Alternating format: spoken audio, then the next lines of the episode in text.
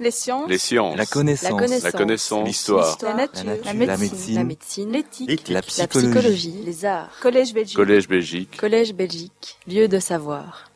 Mesdames, Messieurs, bonsoir. C'est avec un très grand plaisir que j'ai accepté l'invitation de l'Académie royale de Belgique et suis particulièrement honorée d'ouvrir cette série de conférences du Collège Belgique. Mes remerciements vont aussi aux trois précédents orateurs, Monsieur Asquin, Monsieur le professeur Asquin, Monsieur de Calataille, j'espère que je n'ai pas écorché votre nom, et euh, le professeur Missa pour leurs chaleureux mots d'introduction. Alors, après une brève introduction sur la perception auditive et le mode de fonctionnement de l'organe sensoriel auditif chez les mammifères, nous verrons successivement comment l'étude des surdités héréditaires a permis le déchiffrage des mécanismes moléculaires de l'audition et contribué également au déchiffrage de certains de ces mécanismes cellulaires. Puis nous nous intéresserons au dialogue entre gènes et environnement. Ce que les gènes, dont le déficit est à l'origine d'une hypervulnérabilité au son, nous apprennent des mécanismes de protection du système auditif contre son pire ennemi, le bruit. Enfin, nous découvrirons une face insoupçonnée des déficits héréditaires auditifs. Nous percevons le monde sonore à travers le filtre fréquentiel qu'est notre système auditif, dont la bande passante s'étend de 20 Hz à 20 kHz. Tout objet vibrant à ces fréquences est audible sous réserve que la vibration soit protégée propagée par un milieu élastique, l'air en général, et puisse ainsi parvenir à nos oreilles. Mais le sens de l'audition est bien plus que cela. Il nous permet d'analyser la scène sonore en localisant les sources sonores, en identifiant ces sources. Il nous permet, et en ceci, il va permettre la survie des individus et des espèces comme tout autre sens. Pourtant, il y a bien une singularité de l'audition par rapport à tous les autres sens.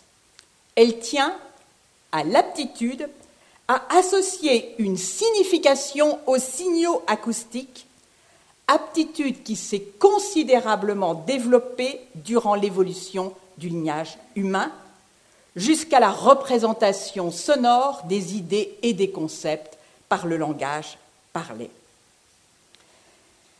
Il y a un autre aspect de l'audition qui s'est également développé chez l'homme. L'homme a élaboré un autre mode de communication sonore, la musique, dont Emmanuel Kant disait qu'elle est le langage de l'émotion. La communication orale occupe une large fraction de nos existences. C'est bien sûr variable d'un individu à l'autre, mais en moyenne, environ 20% de notre temps. Beaucoup d'espèces communiquent par la production des sons, mais peu font l'apprentissage des vocalisations. Les oiseaux chanteurs, tous les oiseaux chantent, mais seuls les oiseaux chanteurs sont capables d'apprendre des vocalisations. Ils appartiennent pour l'essentiel à l'ordre des passereaux. Et puis certains mammifères, la chauve-souris, ce rat kangourou, les éléphants, les dauphins et bien sûr l'homme. Le système auditif de l'homme et plus encore de certains mammifères comme les chauves-souris atteint des performances exceptionnelles. Le seuil de détection de l'énergie acoustique est de l'ordre de grandeur de l'énergie associée au mouvement brownien. La gamme des pressions acoustiques que nous pouvons déceler est très large, elle s'étend sur six ordres de grandeur. Le spectre des fréquences détectées sur trois ordres de grandeur, 8 à 9 octaves, en revanche, notre discrimination de l'intensité est faible, environ 10%. La discrimination spatiale est également faible, si on la compare à la vision, puisque nous ne sommes capables de distinguer deux sources sonores que si leur distance excède 2 degrés. Enfin, la discrimination en fréquence est quant à elle élevée, en particulier chez l'homme pour les fréquences associées au langage.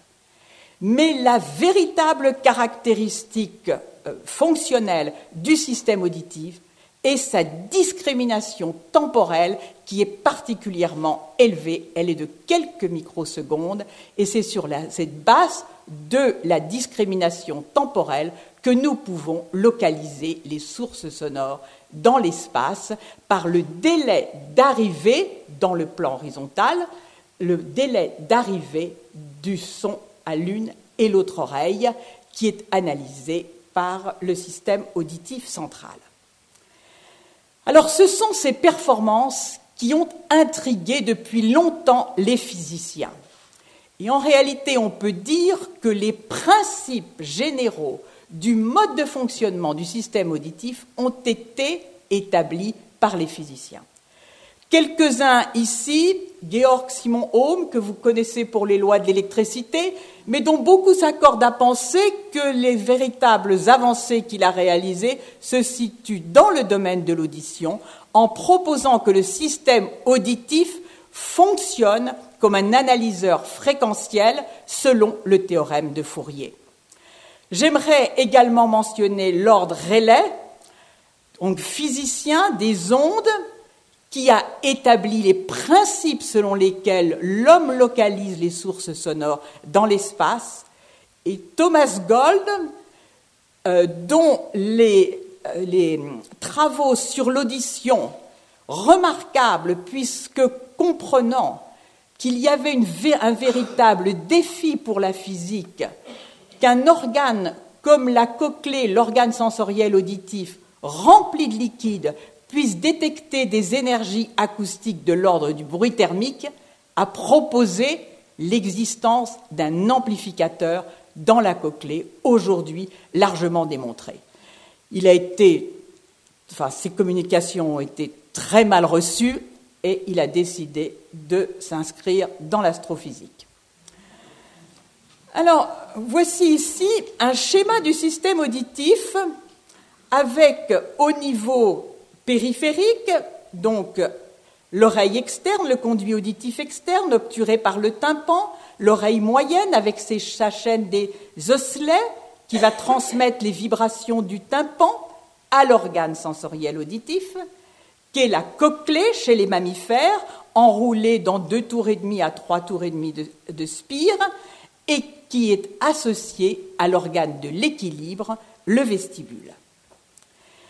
Ici, un schéma de l'épithélium auditif qui montre sa composition, et nous la reverrons, en cellules sensorielles et de support, et l'innervation de ces cellules qui vient se projeter dans les voies ascendantes auditives jusqu'au cortex auditif. Alors le système auditif périphérique n'a pas du tout, si je puis dire, le même mode de fonctionnement que le système auditif central. On connaît beaucoup mieux le mode de fonctionnement du système auditif périphérique. On commence tout juste à déchiffrer le mode de fonctionnement du système auditif central. Le système auditif périphérique, en quelque sorte, est un système mécanique très sophistiqué et très performant. Il analyse les paramètres sonores, les paramètres physiques du son. Fréquence, phase, intensité, avec une précision extrême.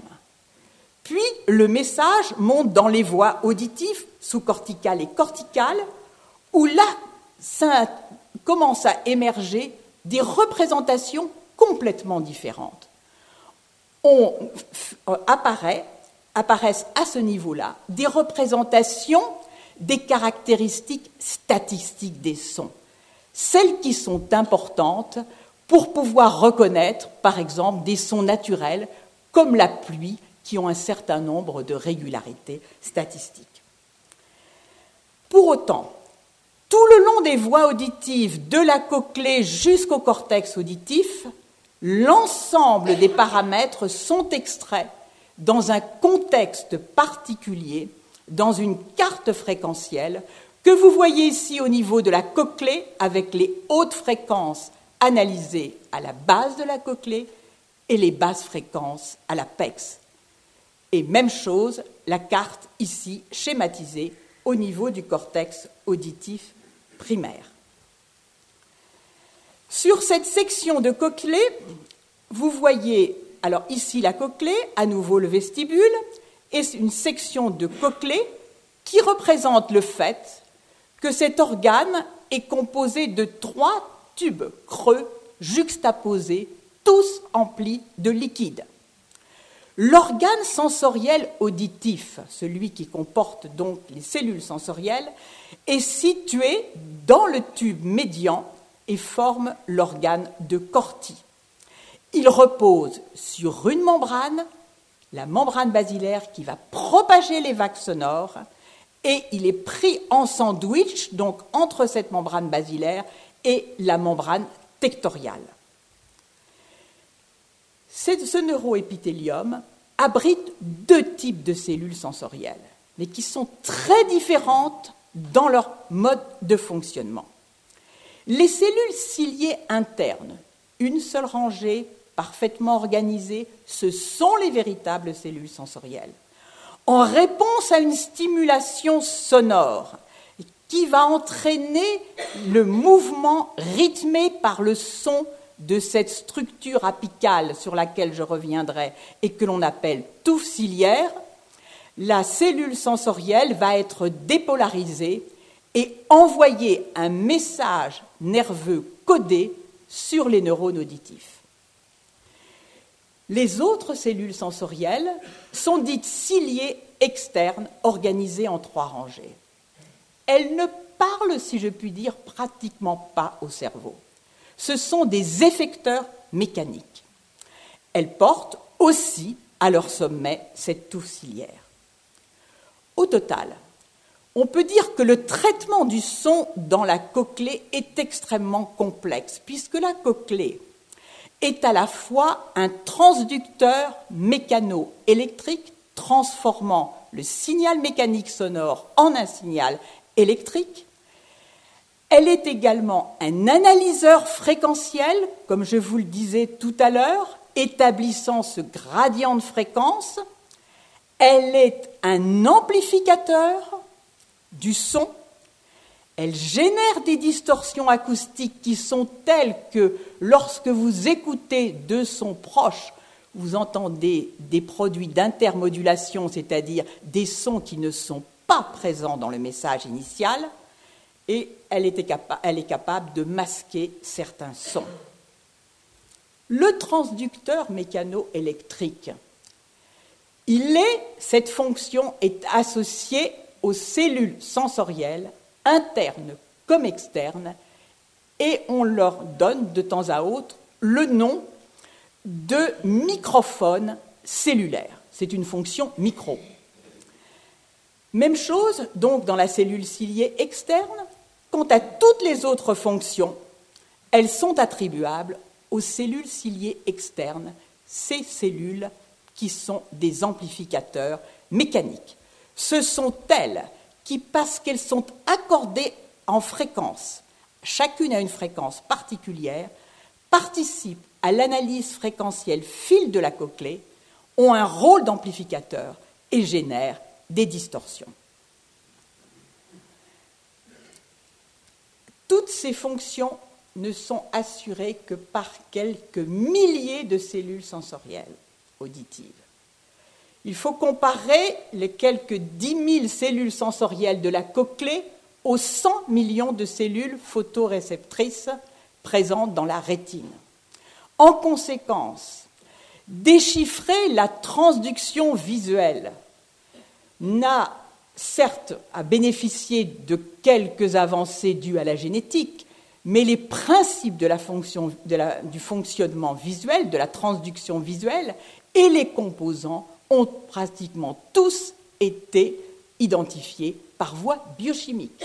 Rien de tel ici, comme il vous l'a été dit, avec 10 000 cellules sensorielles qui se partagent en deux types cellulaires distincts, impossible d'accéder aux composants spécifiques ou en tout cas qui jouent un rôle majeur dans ces cellules. C'est ainsi que nous nous sommes engagés dans la recherche des gènes de surdité, comme il vous l'a été dit, parce que compte tenu de l'impasse dans laquelle était le déchiffrage des bases moléculaires du fonctionnement du système auditif et en particulier celui de la cochlée, on pouvait en revanche penser que l'approche génétique dont l'efficacité est totalement indépendante du nombre de molécules, du nombre de cellules impliquées dans une fonction donnée. N'y aurait-il, je caricature, qu'une molécule et qu'une cellule impliquées dans une fonction donnée dont on peut suivre le déficit de génération en génération, on peut accéder au gène impliqué et du gène à la protéine. C'est pour cette raison donc que nous nous sommes engagés dans l'étude des surdités. Un mot sur les surdités chez l'homme. Les surdités se répartissent en surdités isolées et syndromiques, c'est-à-dire associées à d'autres signes cliniques. Chez l'enfant, on considère qu'un enfant sur 700 ou 1000 à la naissance est atteint de surdité sévère ou profonde. Un autre, dans une proportion de 1 sur 1000, deviendra sourd avant l'âge adulte. On ne dispose pas de statistiques pour les formes moyennes et légères de surdité, mais il faut savoir qu'un tiers des enfants classés comme dyslexiques sont en réalité des enfants malentendants. 2,3% de la population entre 60 comment? entre 60 et 70 ans souffrent d'une atteinte sévère ou profonde de euh, l'audition. 40% de la population au-delà de 60 ans est gênée dans les échanges conversationnels. Selon l'OMS, d'ici 2050, 1,5 milliard d'individus pourraient développer une surdité en raison de la surexposition au bruit.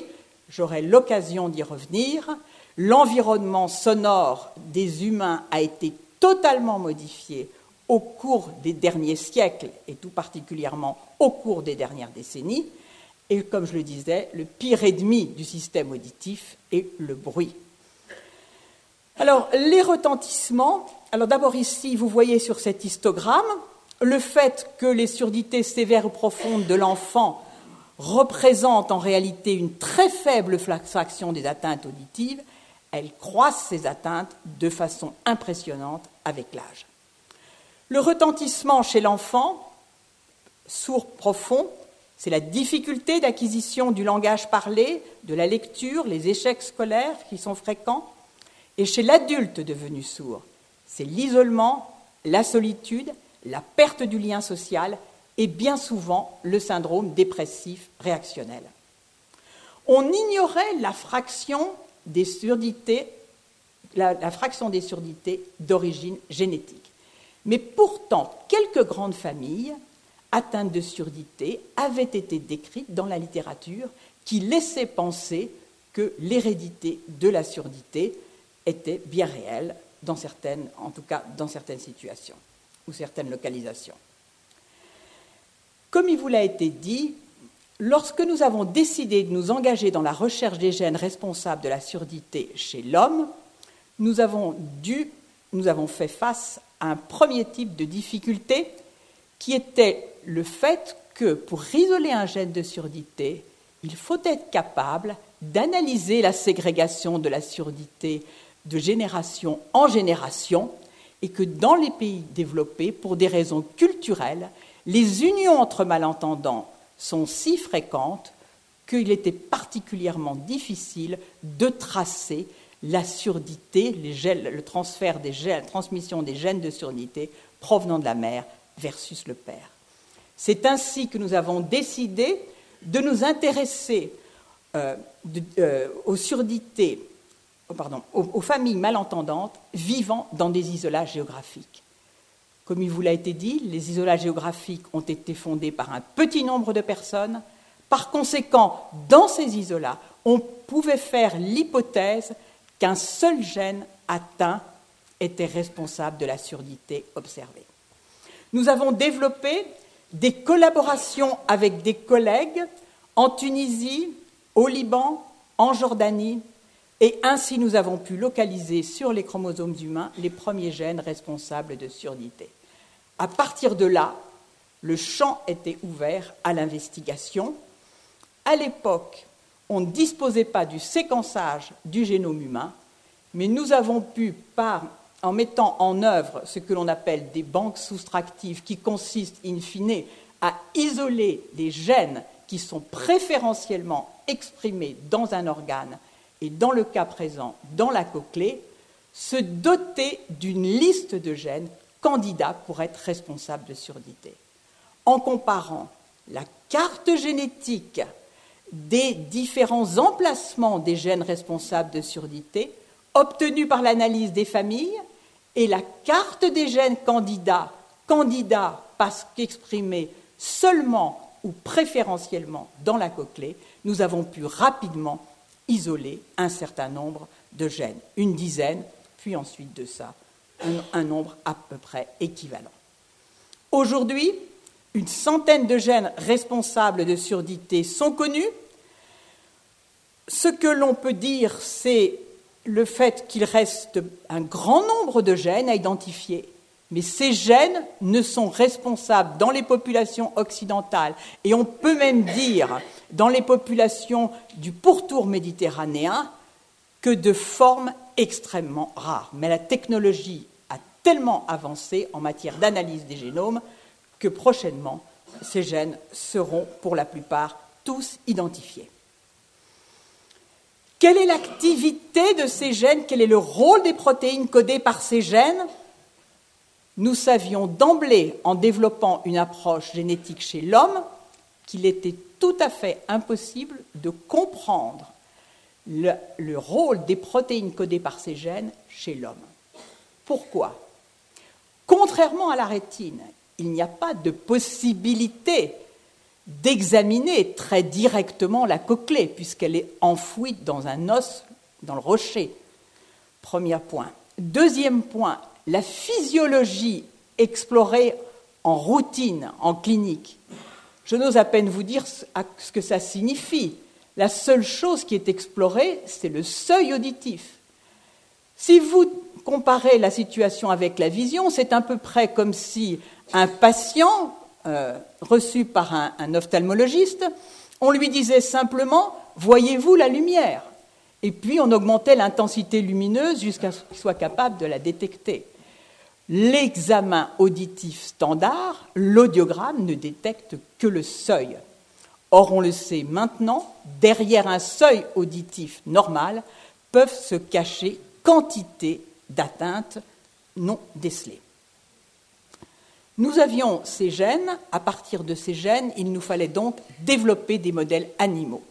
Et je dirais que, aux chances, les souris dont le même gène que celui qui est responsable de surdité chez l'homme a été inactivé chez la souris, toutes expriment une atteinte auditive. C'est ainsi que la plupart des gènes responsables de surdité ont aujourd'hui été inactivés, pardon, responsables de surdité chez l'homme ont été inactivés chez la souris. Et là commence, dans l'analyse de ces mutants de souris, une approche interdisciplinaire pour essayer de comprendre que fait le gène responsable de surdité, quels sont les mécanismes pathogéniques enclenchés par la perte de cette protéine. Alors ici, un exemple, un exemple avec une normale en microscopie à balayage, totalement éclatée chez ce mutant, la localisation de la protéine correspondante que vous voyez dans cet ensemble de microvillosités remplies de filaments d'actine qui forment la touffe ciliaire, qui est la structure de réception au son. On doit y associer de l'électrophysiologie in vivo, On doit y associer de l'électrophysiologie ex vivo pour mesurer les courants de transduction, entre autres, après déflexion de la touffe ciliaire, et puis l'approche biochimique va jusqu'à la cristallographie. Aujourd'hui, on peut classer les atteintes auditives en quelques grands groupes représentés ici. La majorité des surdités auditives précoces atteignent cette fameuse touffe ciliaire responsable de la transduction auditive. Vous voyez ici le nombre des gènes impliqués dans ces formes. Ceci ne signifie pas que ce sont les cas les plus fréquents, mais les formes les plus fréquentes. Atteinte de la synapse des cellules ciliées internes, atteinte qui a des caractéristiques physiologiques tout à fait particulières et implique des molécules spécifiques, atteinte des molécules d'adhésion qui permettent aux cellules de neuroépithélium de soutenir le stress sonore en permanence, atteinte des gènes qui régulent l'homéostasie ionique, atteinte des membranes, de la membrane située sous l'épithélium, de celle qui vient stimuler la touffe ciliaire lorsqu'il y a exposition sonore, stress oxydant, et j'y reviendrai, et également un certain nombre de facteurs de transcription. Alors, je vais maintenant illustrer les avancées réalisées par un exemple, les avancées obtenues par l'analyse des gènes responsables de surdité. Alors, l'exemple que j'ai choisi est celui des liens fibreux de la touffe ciliaire. Vous revoyez cette touffe ciliaire, les stéréocils sont solidarisés entre eux par un certain nombre de liens ils sont solidarisés d'une rangée à l'autre et ils sont également solidarisés en position radiale. En particulier, intervient un lien fibreux, dit tip link, lien de bout de cils en français, qui est au cœur de la mécanotransduction auditive. J'y reviendrai. Il existe également des liens embryonnaires latéraux, des liens dits connecteurs apicaux qui n'existent que dans les cellules ciliées externes, des liens de cheville, certains de ces liens sont permanents, certains sont transitoires. Exception faite du tip link, le rôle de l'ensemble des autres liens était totalement inconnu et certains avaient même proposé qu'il n'ait aucun rôle. ça n'existe pas vraiment en biologie. Hein. Alors, nous avons dans un premier temps, nous nous sommes intéressés à un syndrome qui associe une surdité et une cécité héréditaire, le syndrome de Usher. On en connaît trois sous-types cliniques, 1, 2 et 3, et nous nous sommes jusqu'ici essentiellement penchés sur les types 1 et 2. Ces enfants ont une surdité congénitale qui, dans le type 1, est sévère ou profonde, ils ont des troubles de l'équilibre dus à une atteinte vestibulaire et une rétinopathie pigmentaire qui va conduire à la cécité. Donc c'est véritablement un syndrome dramatique et qui débute en période prépubertaire pour la forme 1 et pour la forme 2 en période pubertaire avec une atteinte auditive qui est plus légère. Il n'y a pas d'atteinte vestibulaire. Alors, si l'on regarde chez les mutants de souris dont les gènes Usher1 et Usher2 ont été inactivés, la touffe ciliaire, on s'aperçoit alors que très précocement, alors qu'elle se forme tout juste, on peut déceler des anomalies chez les modèles murins du syndrome Usher1. La touffe ciliaire ne comportent pas ces stéréocyles groupés, ils sont incapables de se regrouper et après la naissance, elle est même complètement rompue. Au niveau du syndrome d'Usher de type 2, les modèles murins montrent également des anomalies de la toux mais qui sont moins dramatiques. Au total, les protéines impliquées dans le syndrome d'Usher de type 1 forment les liens qui unissent les stéréocyles lorsque la touffe ciliaire commence à se former durant l'embryogénèse, et de ce fait, lorsqu'ils sont absents, cette touffe ciliaire a une morphologie totalement éclatée. Ils forment les liens, ultérieurement, ils forment le type link au cœur de la machinerie de mécanotransduction. Quant aux protéines codées par les gènes du syndrome de Usher de type 2, ils forment les liens de cheville. Donc on peut dire que tous ces liens ont trouvé leur fonction et également leur composition moléculaire. Un mot du type ou lien de bout de cils.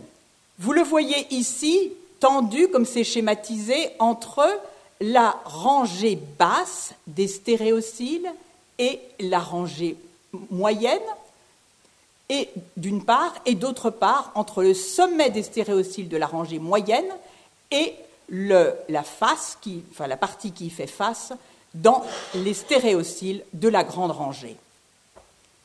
Alors le type link, vous allez le revoir ici, où est schématisé, où chaque rangée de, stéréociles est schématisée par un stéréocyle. Ici, ce type link, dont vous voyez qu'à chaque fois que la touffe ciliaire est inclinée par le son, il va permettre l'ouverture du canal, l'entrée de cations qui vont dépolariser la cellule. Toute la mécanotransduction auditive repose sur cette machinerie qui implique donc ce type link, le canal et un certain nombre d'éléments qui ancrent le type link et le canal. Alors, les gènes responsables du syndrome de Usher de type 1, on en connaît 6 aujourd'hui, la moitié ont été isolés par mes collègues, et ils codent d'une part pour des protéines transmembranaires qui sont des protéines d'adhésion calcium dépendantes du calcium, la cadérine 23 et la protocadérine 15. Ils codent pour des molécules d'ancrage, ils codent pour un moteur moléculaire. Comment, compte tenu des anomalies très précoces qui existent dans ces modèles euh, de souris défectueuses pour les différents gènes Usherin, peut-on montrer qu'ensuite elles sont importantes, ces, ces, molécules sont importantes dans la mécanotransduction? Eh bien, il faut pouvoir s'affranchir de l'éclatement de la touffe ciliaire initiale. C'est ce que l'on peut faire par les inactivations conditionnelles des gènes. Et nous avons dérivé des promoteurs de sorte que le gène qui nous intéresse n'est inactivé que secondairement, alors que la touffe ciliaire a une morphologie totalement normale. Et alors, on peut conclure, oui, que telle molécule, sens par exemple, également défectueuse, défectueuse dans une forme de syndrome de Usher, est essentielle pour maintenir le type link.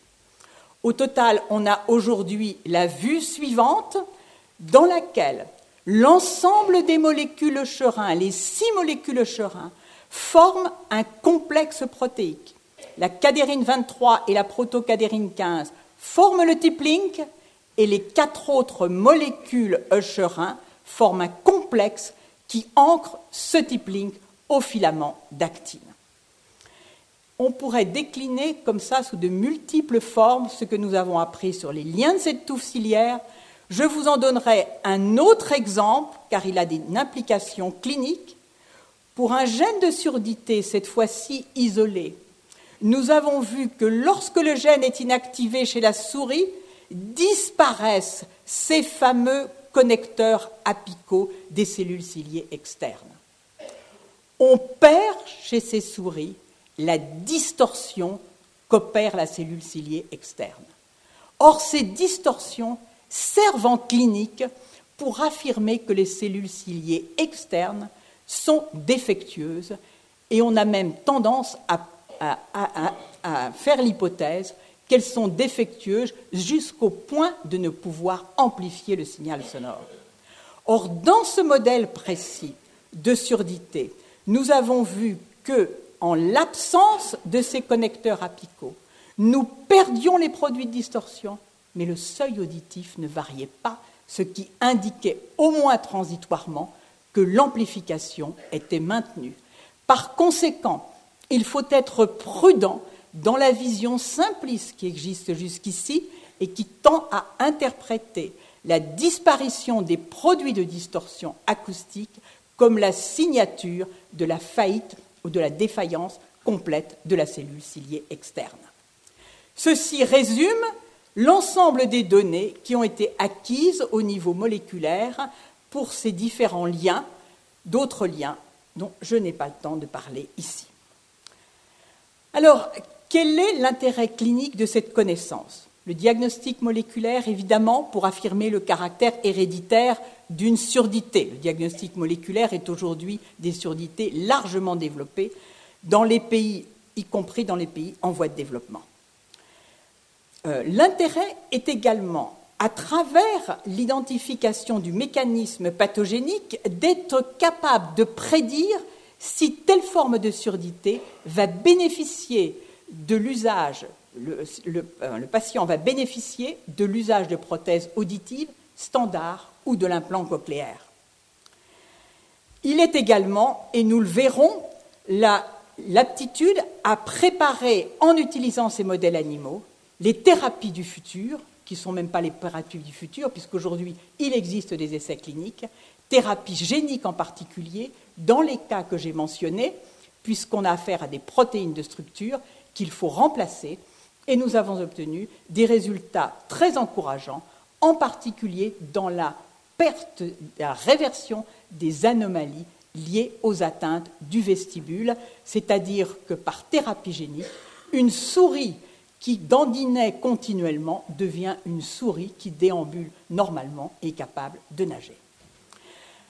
Alors, le temps passant, je vais peut-être ne pas illustrer davantage, mais je suis tout à fait disposée à en discuter avec mes collègues, ce que euh, l'étude de certaines surdités apporte très directement au niveau clinique. Donc nous allons voir maintenant le problème enfin, le dialogue entre gènes et environnement. J'ai évoqué tout à l'heure les données de l'OMS, ou plutôt les prédictions, qui prévoient que 15%, qui dit que 15% de la population est surexposée au bruit, et donc prévoit un accroissement considérable des pertes auditives liées au bruit dans les années à venir. Le changement majeur qui s'est opéré est le fait que jusqu'à présent, l'hyperexposition au bruit avait lieu dans des lieux de travail. Et les lois du travail ont protégé les, les travailleurs de ces surexpositions au bruit. Mais aujourd'hui, chacun de nous, et c'est particulièrement vrai dans les pays en voie de développement, est continuellement exposé à des niveaux sonores élevés, y compris dans les loisirs.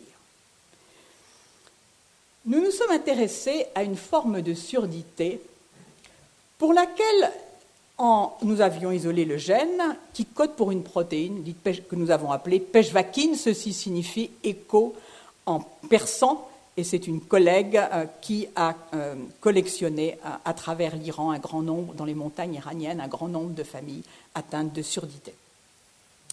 Nous isolons ce gène et nous décrivons donc le phénotype, c'est-à-dire les caractéristiques audiométriques de ces patients.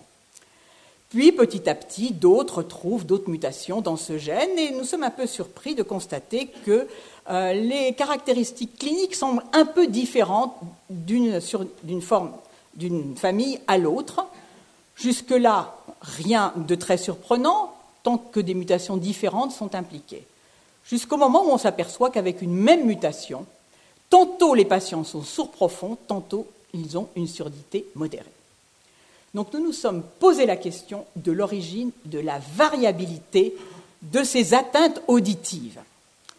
Nous avons, comme toujours, inactivé le gène correspondant chez la souris et observé que le seuil auditif chez les souris contrôle est assez homogène et au contraire très dispersé chez les modèles de la surdité humaine, ici en rouge. Même chose pour le seuil des produits de distorsion. Alors, nous nous sommes demandé quelle pouvait être l'origine de cette dispersion. On peut toujours faire l'hypothèse que euh, ceci est dû au fait que les autres gènes sont différents d'une souris à l'autre. Mais compte tenu de la variabilité que nous avions observée chez l'homme, nous nous sommes plutôt demandé si l'on n'avait pas affaire à une surdité dans laquelle intervenait un paramètre environnemental et d'abord le bruit. En rassemblant dans des cages des souriceaux, en mettant un nombre croissant de souriceaux dans les cages, ici donc de 2 à 10, et en examinant le seuil auditif au bout de quelques jours, nous nous sommes aperçus qu'il y avait une très bonne corrélation entre le seuil auditif et le nombre de souriceaux par cage. Ceci suggérait donc que l'on avait affaire à une surdité liée au bruit. Pourquoi? Parce que les, les, sont au plan vocal extrêmement actifs à la naissance, en particulier euh, au moment où ils cherchent à se rapprocher de la mère. Puis, par des tests directs, nous avons vu que oui, nous avions bien affaire à une hyper-vulnérabilité au bruit chez ces souris. Tout cela est parfait, mais quid des patients? Et là commence une sorte d'acrobatie, puisque les familles sur lesquelles nous avons identifié ces gènes sont en Iran. Et donc, nous nous mettons en contact avec un ORL de Téhéran, à qui ces familles veulent bien rendre visite, et nous lui demandons pouvez-vous faire un examen standard des potentiels évoqués auditifs qui mesure donc la réponse des neurones auditifs et des quelques relais qui suivent? Et nous lui demandons, plutôt que de procéder de façon standard, c'est-à-dire d'envoyer 1000 clics dont on va moyenner les réponses, pourriez-vous envoyer seulement 250 clics, puis 250, puis 250, et voir ce qui se passe Autant vous dire que euh, l'ORL euh, pensait que nous étions vraiment sur une autre planète. Jusqu'au moment où il a observé la chose suivante. Après 250 clics, c'est-à-dire un quart de ce qui se fait normalement dans une stimulation pour enregistrer des potentiels évoqués auditifs, la réponse était normale. Après 500 clics, vous voyez que les ondes devenaient distantes les unes des autres et leur amplitude s'affaissait, et à 1000 clics, elle devenait quasiment inexistante. Nous avons observé également un effet du son sur d'autres tests. Alors là, je vais passer brièvement, mais si l'on veut être capable de déchiffrer un mécanisme pathogénique, il faut être prêt à aller relativement loin dans l'expérimentation. Nous avons pu montrer que cette protéine défectueuse dans cette forme de surdité est associée à un organelle que l'on appelle le peroxysome, qui est responsable du métabolisme lipidique et également du métabolisme oxydatif. Or, chacun sait que le bruit crée avant tout un stress oxydant sur les cellules en général et sur les cellules cochléaires. Donc, quelque part, ce peroxysome, une association de cette protéine au peroxysome, était très bienvenue. Et puis, nous avons observé des anomalies morphologiques des peroxysomes chez ces mutants, et nous avons découvert, et c'est là qu'on peut parler véritablement d'un phénomène nouveau, que lors, dans une stimulation normale de la cochlée par le son, eh bien, les peroxysomes que vous voyez ici en vert, ces petits organelles, prolifèrent. Et dans le cas de cette surdité, il ne prolifère pas. Donc nous avons le cheminement suivant, son exposition au son intense, production de radicaux libres de l'oxygène, stress oxydant, prolifération adaptative des peroxysomes qui ont un effet antioxydant. Quel intérêt pour les patients? Eh bien, dans une telle situation, c'est la réponse que l'on voit ici pour les cellules ciliées externes est également vraie, nous l'avons observé au niveau des neurones auditifs.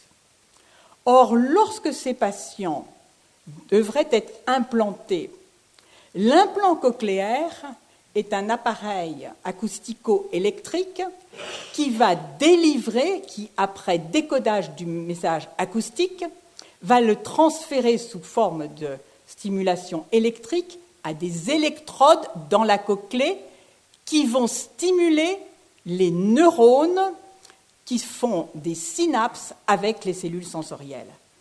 eh bien, nous sommes en mesure de mettre en garde contre l'utilisation de l'implant cochléaire dans ces cas. Pourquoi?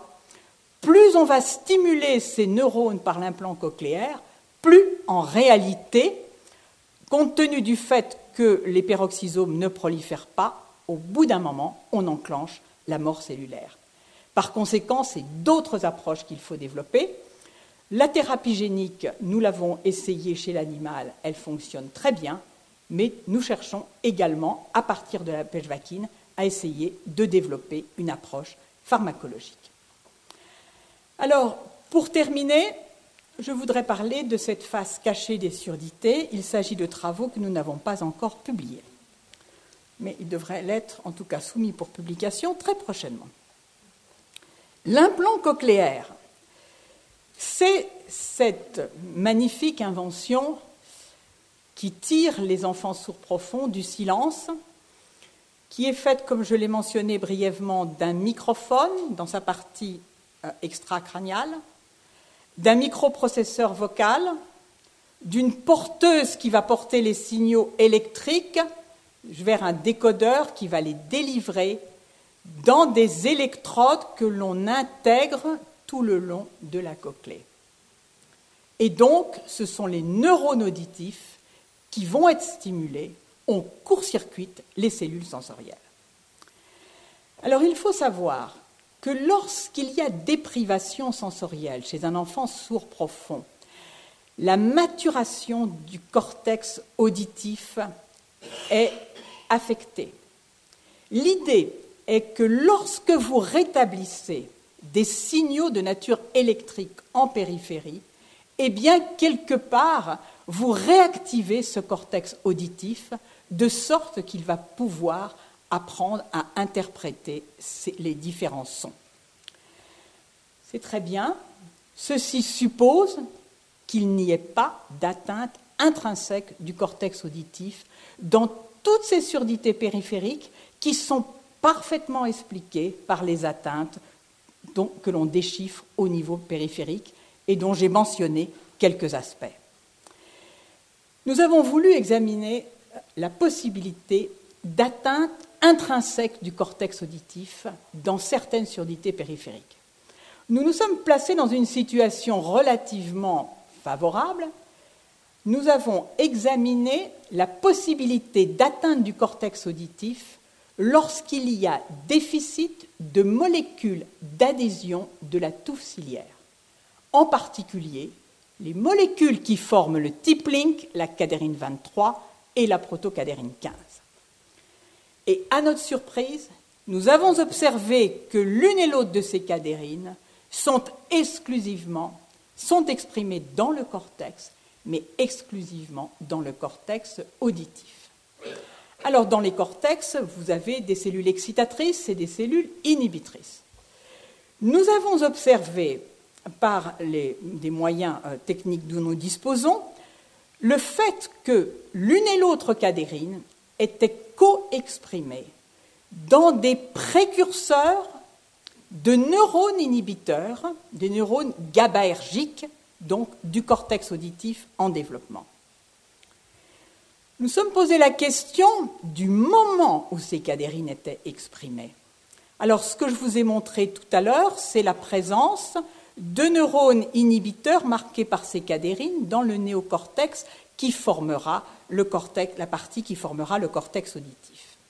Et nous avons regardé, nous avons examiné la présence de ces cadérines dans leurs précurseurs dès que ces neurones naissent de leurs progéniteurs, c'est-à-dire des cellules qui se divisent. Ces neurones ont ensuite de ça la particularité de s'engager dans une migration jusqu'au néocortex. Eh bien, les interneurones, dès qu'ils naissent, ces interneurones corticaux expriment ces deux cadérines. Et ils continuent de l'exprimer lorsqu'ils vont voyager depuis les éminences ganglionnaires où ils sont nés jusque vers le cortex auditif. En jaune, vous voyez des neurones qui sont à la fois marqués pour l'une et l'autre des cadérines qui forment le tippling. Que se passe-t-il chez les mutants qui sont défectueux pour l'une ou l'autre cadérine? Nous voyons qu'aucun de ces neurones n'entre dans le néocortex, ils restent accumulés et même s'accumulent dans des territoires où ils ne devraient même pas être présents. Donc nous avons un déficit de migration d'une sous-population d'interneurones. Ces neurones, à l'état adulte, vont former une large fraction des neurones par valbumine. Alors, les neurones par valbumine, j'y reviendrai. Bon, je vais d'abord mentionner un autre cas. Nous sommes intéressés à un troisième cas, une troisième molécule d'adhésion, qui forme les liens de cheville codés par les gènes Usher2 dont je parlais tout à l'heure, et la situation voisine, lorsque chez un mutant qui ne code pas pour cette protéine d'adhésion, eh bien ces neurones inhibiteurs ne s'engagent pas dans le néocortex, ils restent localisés ici à l'entrée du néocortex. Dernier élément, pour examiner la possibilité que ces observations puissent être étendues à l'homme, nous avons regardé les territoires d'expression de ces trois molécules d'adhésion chez le singe, chez le macaque, et bien comme chez la souris, elles sont exprimées au niveau des éminences ganglionnaires, là où naissent les interneurones. Alors au total, on peut dire que les précurseurs des interneurones par valbumine du cortex auditif requièrent plusieurs molécules d'adhésion qui ont un rôle critique dans la toux ciliaire pour gagner le cortex auditif durant l'embryogenèse. Plus généralement, nous pensons que nous avons mis le doigt sur un mécanisme très général par lequel les interneurones de type parvalbumine, leurs précurseurs, sont équipés d'un code d'adhésion qui les guide depuis leur naissance jusqu'à une région corticale spécifique. Enfin, je vous ai dit que le résultat de tout cela était la baisse, l'effondrement des neurones par valbumine, ces neurones par valbumine ont un rôle essentiel dans la plasticité cérébrale. Or, c'est elle qui va être sollicitée par l'implant cochléaire, puisque le cortex auditif, ceci a été particulièrement bien montré par Michael Merzenich, est en quelque sorte sculpté par l'environnement sonore. Lorsque des chats nouveau-nés au lieu d'être exposés à un environnement sonore naturel enrichi avec une large gamme de fréquences, sont, exposés à un son monofréquentiel, eh bien cette carte que je vous ai montrée tout à l'heure au niveau du cortex auditif, cette carte de fréquence ne s'établit pas. On voit simplement une surreprésentation de la bande fréquentielle qui correspond à la stimulation sonore qui était appliquée à ces chats. Donc on peut en attendre des problèmes de plasticité au niveau cérébral. Et puis tout au long de la vie, ces neurones par valbumine jouent un rôle euh, majeur dans la perception auditive. Alors ces résultats, si on tente de les étendre à l'homme, prédisent un bénéfice médiocre de l'implantation cochléaire chez les patients dont la surdité est due à l'atteinte des gènes cadérine 23, cadérine 15 et ADGRV1. Et ceci est à rapporter à des données dans la littérature qui indiquent que, de fait, les patients qui ont des mutations dans ces gènes, en tout cas qui codent pour ces deux cadérines, on bénéficie très médiocrement de l'implant cochléaire. Alors, une fois identifiés les modèles, dans les modèles murins des diverses formes de surdité, jusqu'ici classées et expliquées totalement par les, atteintes périphériques, celles qui, celles qui comportent de plus une atteinte centrale, une atteinte intrinsèque centrale, ces résultats devraient conduire à des explorations cérébrales systématiques des patients malentendants porteurs de mutations dans ces divers gènes, pour démasquer leurs atteintes centrales. Et dans le futur, la réhabilitation auditive, qui aujourd'hui est, il faut bien le dire, empirique, pourrait donc être fondée sur des connaissances scientifiques. Enfin, on peut songer au développement de thérapies corticales pour la surdité, et ceci ouvre des pistes de recherche. Alors maintenant, j'aimerais présenter ici mon équipe à l'Institut Pasteur. J'ai le bonheur de travailler avec euh, des collègues qui sont à la fois très impliqués, très agréables, engagés dans une véritable dynamique de groupe. Et j'aimerais tout particulièrement souligner la contribution de Sédiré Delmagani dans la surdité liée au bruit que j'ai présenté tout à l'heure, puisque sa démarche est étendue du contact avec les familles à la recherche du gène, à la compréhension et maintenant à la thérapie. Donc ceci mérite d'être salué et puis ces deux jeunes collègues qui ont découvert les atteintes corticales euh, dans certaines formes de surdité, en particulier Baptiste Libet et Nicolas Mechalski. Et j'aimerais saluer tous les collaborateurs qui travaillent avec nous depuis bien longtemps autour du bassin méditerranéen, euh, comme je l'ai dit tout à l'heure, en Tunisie, au Liban, au Maroc, en Algérie et maintenant même en Mauritanie un large groupe qui est sous la conduite d'une de mes collègues, Sonia Abdelak, rassemble dans l'ensemble de ces pays un grand nombre de familles pour identifier de nouveaux gènes de surdité. Et j'aimerais également remercier tout particulièrement le professeur Paul Avant, qui est à la fois un physicien et un médecin ORL avec lequel j'ai le plaisir de travailler depuis bien longtemps. Et bien sûr, nos sponsors, qui joue un rôle absolument essentiel. Il était mentionné tout à l'heure la Fondation Bettencourt-Schuller et la Fondation Agir pour l'audition, qui viennent de euh, nous proposer donc de, de, créer un institut de l'audition qui est en fait euh, maintenant largement sur les rails. Merci de votre attention. Les sciences. La connaissance. La connaissance. L'histoire. La, nature. La médecine. L'éthique. La, psychologie. Les arts. Collège Belgique. Collège Belgique. Collège Belgique. Lieu de savoir.